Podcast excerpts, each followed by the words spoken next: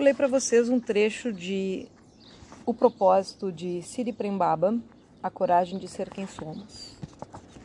O capítulo é A Morte do Falso Eu. Bendita crise. Chega um momento em que os amortecedores deixam de ser eficazes, assim como a droga que gera tolerância e cujas doses precisam ser cada vez maiores para se obter o efeito desejado. Nesse caso, os efeitos colaterais começam a ficar insuportáveis e o risco de uma overdose se torna iminente.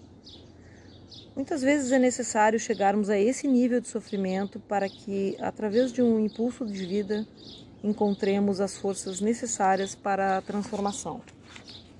Ao chegar nesse ponto, a pessoa vê que existe apenas uma escolha: ou ela muda ou morre. Porque, mesmo que não esteja viciada em uma droga química, está viciada em algo que se tornou tóxico e aos poucos ela está morrendo. Pode ser uma situação de vida que não corresponde ao anseio da alma, o que quer dizer que a pessoa está se movendo em direção oposta ao seu propósito. Nesse caso, surge a chance de ver a realidade e de fazer uma escolha. Quando me refiro à morte, nesse caso, é no sentido de viver sem alegria e sem prazer. Isso é o mesmo que morrer. Muitas vezes a pessoa precisa chegar nesse estágio para que ocorra uma mudança de eixo capaz de transformar a vida. Infelizmente, é assim que funciona. Em geral, é o sofrimento que gera o impulso da transformação. A mudança normalmente chega através de um grande vazio existencial, uma depressão, uma grande perda ou uma doença. Com isso, não estou dizendo que precisamos sofrer para evoluir, mas é fato que é isso que tem acontecido no decorrer da história da humanidade. Tenho trabalhado para que possamos ser impulsionados pelo amor e não pelo sofrimento, mas isso será possível somente através de uma mudança de cultura. Desmoronamento do falso. Chega esse momento em que tudo começa a desmoronar e a queda é proporcional ao tamanho da construção. Quanto maior é o império construído pelo ego, maior o estrondo. Quanto maior a conquista material, maior a comparação entre o que se conquistou fora e o que não se conseguiu alcançar internamente. Se há um império fora, mas ainda não há nada dentro de si, você entra em desespero. É possível que você se dê conta de tudo o que fez e de que todas as suas vitórias não servem para absolutamente nada, pois no momento final você não leva consigo nem mesmo um grão de poeira. A única coisa que você leva é a si próprio. A única coisa que realmente tem sentido e pode ser alcançada é você mesmo, a sua verdadeira identidade. Quando você é um estranho para si mesmo, nem o mundo inteiro é capaz de preenchê-lo. Você acorda pela manhã e se pergunta: para quê? Você se veste, sai para a vida mas sempre se questionando.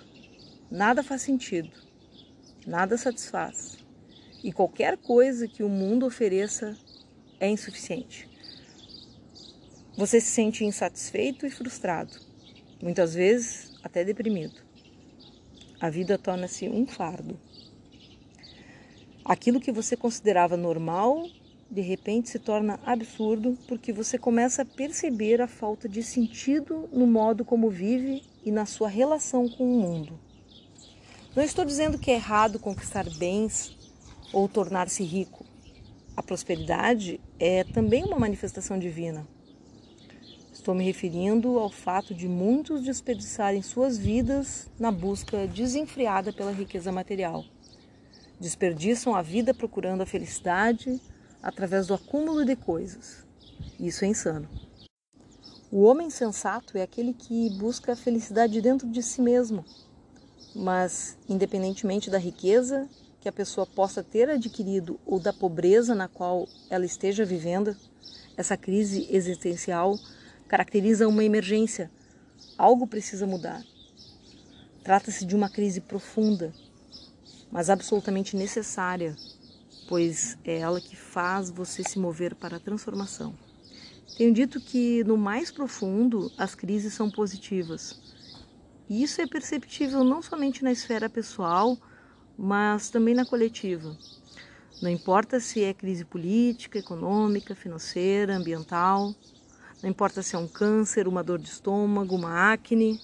Se existe uma crise agora, é porque alguma coisa já estava errada muito antes dela se manifestar.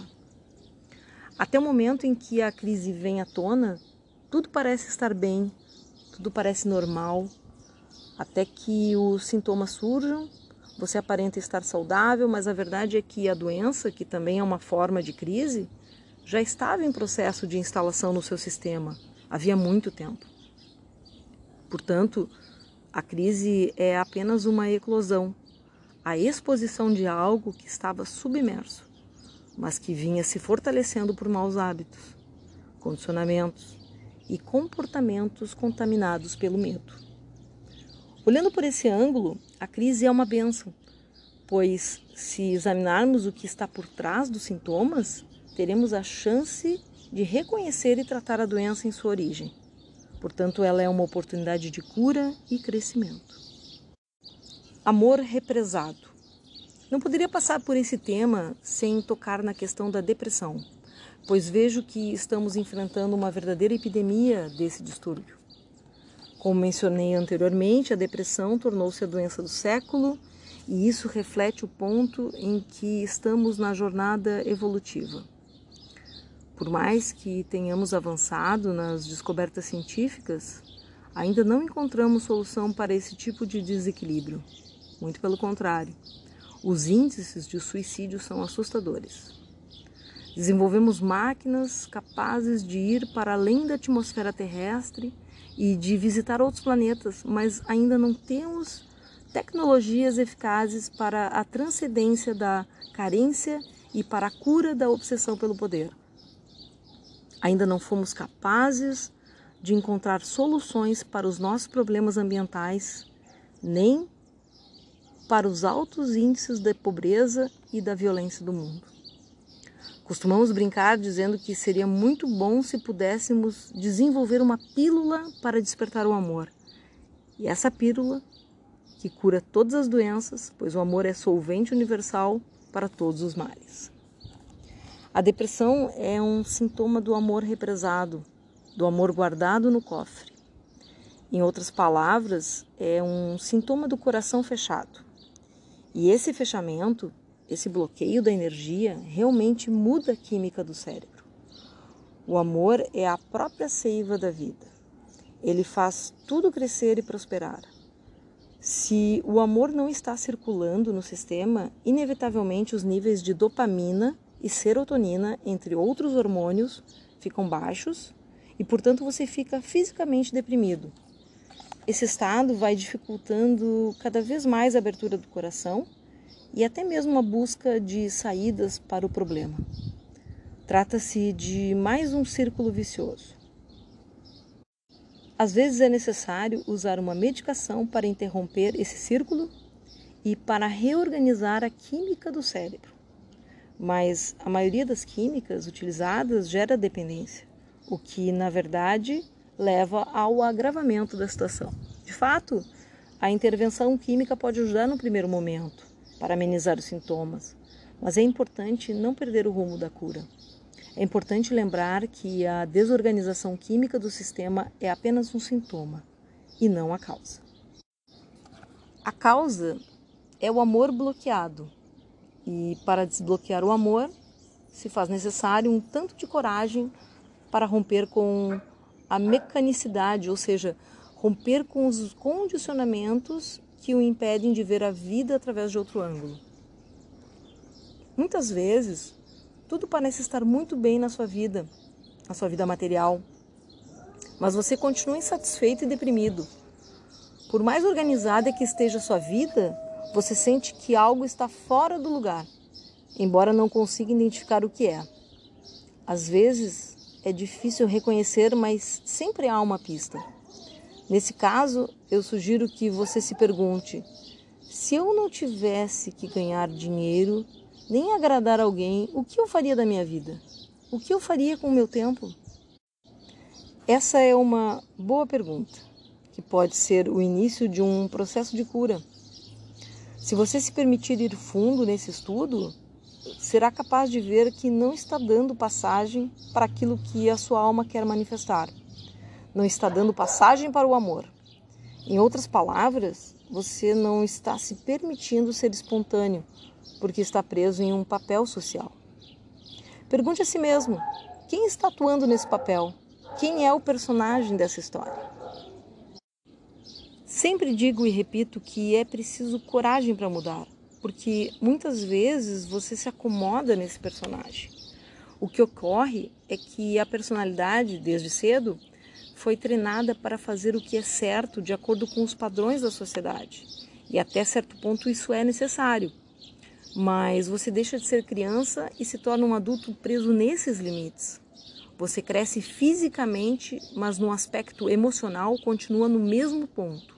Então você faz o que é correto, seguindo os padrões sociais, para receber o amor, a atenção, mas isso impede de ser espontâneo e natural. E quando você condena a espontaneidade, condena também a sua saúde mental. E um dos principais sintomas dessa repressão da sua espontaneidade é justamente a depressão. Um aspecto comum em todos os quadros depressivos é o sentimento de solidão, de estar separado e, consequentemente, desprotegido. Em geral, a pessoa se isola e deixa de se relacionar com o mundo. Pode até conseguir ter sucesso em certas áreas da vida, o que traz um alívio e esconde por um tempo os sintomas da depressão. E às vezes os sintomas aparecem quando a pessoa está sozinha e ao acordar no meio da madrugada é tocada pelo desespero, ou ainda quando não quer se levantar pela manhã. Há ocasiões em que surgem sentimentos difusos e crises de pânico mas existe sempre um sentimento de desencaixe, uma falta de sentido na vida, uma tristeza sem causa aparente. A pessoa não sabe explicar por que, está triste, mas segue fazendo essas coisas de modo automático. Ela não está ali, a alma não está presente, porque se sente aprisionada e não consegue expandir. Talvez a frase que melhor expressa o estado de depressão seja a vida é sofrimento. Vejo que, independente das nossas marcas pessoais, coletivamente também estamos atravessando uma zona depressiva. Quando falo coletivamente, me refiro à humanidade, à raça humana. O planeta está passando por uma zona cinzenta. Isso acontece porque a consciência está se expandindo e estamos começando a perceber essa grande desconexão que nos levou ao grau máximo de degradação ambiental e dos valores espirituais e humanos. Suportar a dor. Tenho constatado que um dos maiores desafios da jornada humana é sentir, ou melhor, lidar com aquilo que se sente. Vejo que Somente a disposição para enfrentar as dores existenciais que nos habitam pode curar a humanidade, pois são essas dores que geram a nossa insanidade. Não é insano matarmos uns aos outros.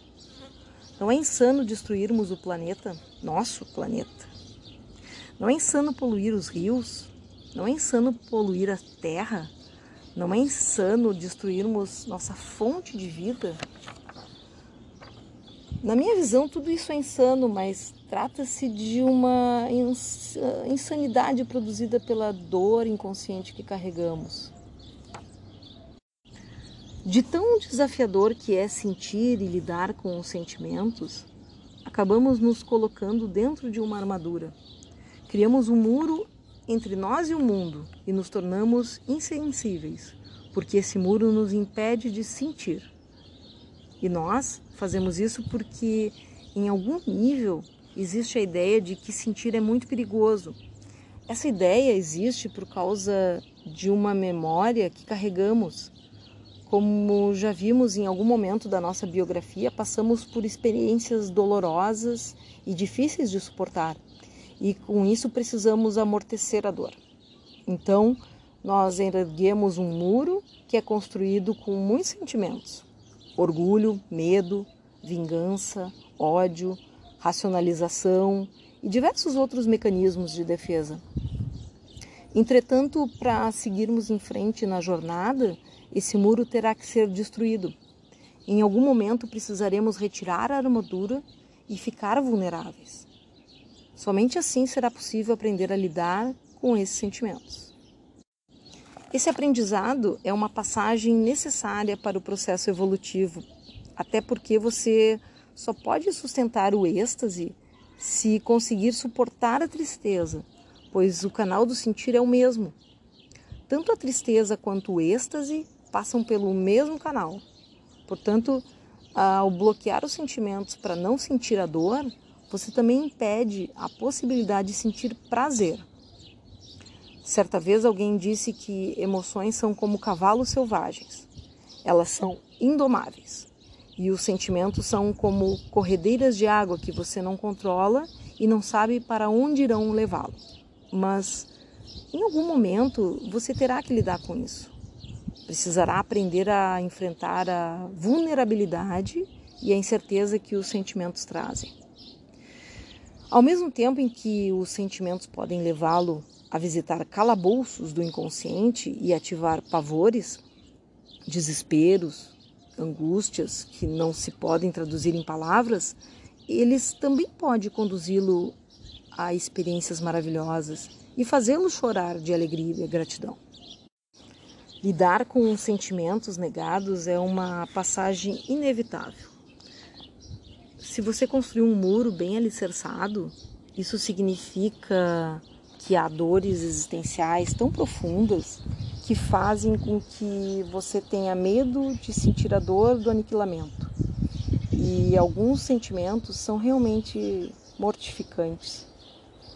Porém, esse muro terá de ser derrubado, e isso só acontecerá quando você se dispuser a investigar, quando de forma consciente decidir enxergar o que está por trás dele. Para enfrentar a dor e lidar com os sentimentos negados, é preciso ter um tanto de humildade e de coragem. Humildade para admitir que realmente as coisas não foram fáceis, mas faça isso sem redimensionar a dor, ou seja, sem fantasiar e cair no vitimismo. É preciso também ter humildade para reconhecer que a rosa tem espinhos. É necessário ter coragem para encarar tais dores, o que significa olhar para o espinho e retirá-lo. Mas retirar o espinho causa dor, especialmente se ele está acomodado na carne. E o fato de estar acomodado não significa que não dói.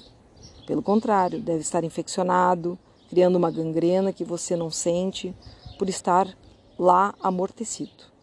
Então, no primeiro momento, mexer no espinho vai doer mais do que tê-lo encravado na carne. Olhar para os espinhos significa entrar em contato com memórias e traumas que você sempre quis esquecer. Querer esquecer ou querer que algo não exista não é o suficiente. Você quer se libertar do passado, mas ele continua lá. Só é possível libertar-se do passado chegando a um acordo com ele. Identificar nossos distúrbios, preocupações e loucuras é o primeiro passo. No entanto, entre a identificação da doença e a cura, há um caminho por vezes longo. Por isso é preciso se estar comprometido com a cura. Isso realmente é valioso. Nesse mundo, é raro encontrar pessoas que tenham essa lucidez. Portanto, para ser você mesmo, além de humildade, é necessário comprometimento, coragem, firmeza para se libertar das defesas e desconstruir os muros, as armaduras e as máscaras.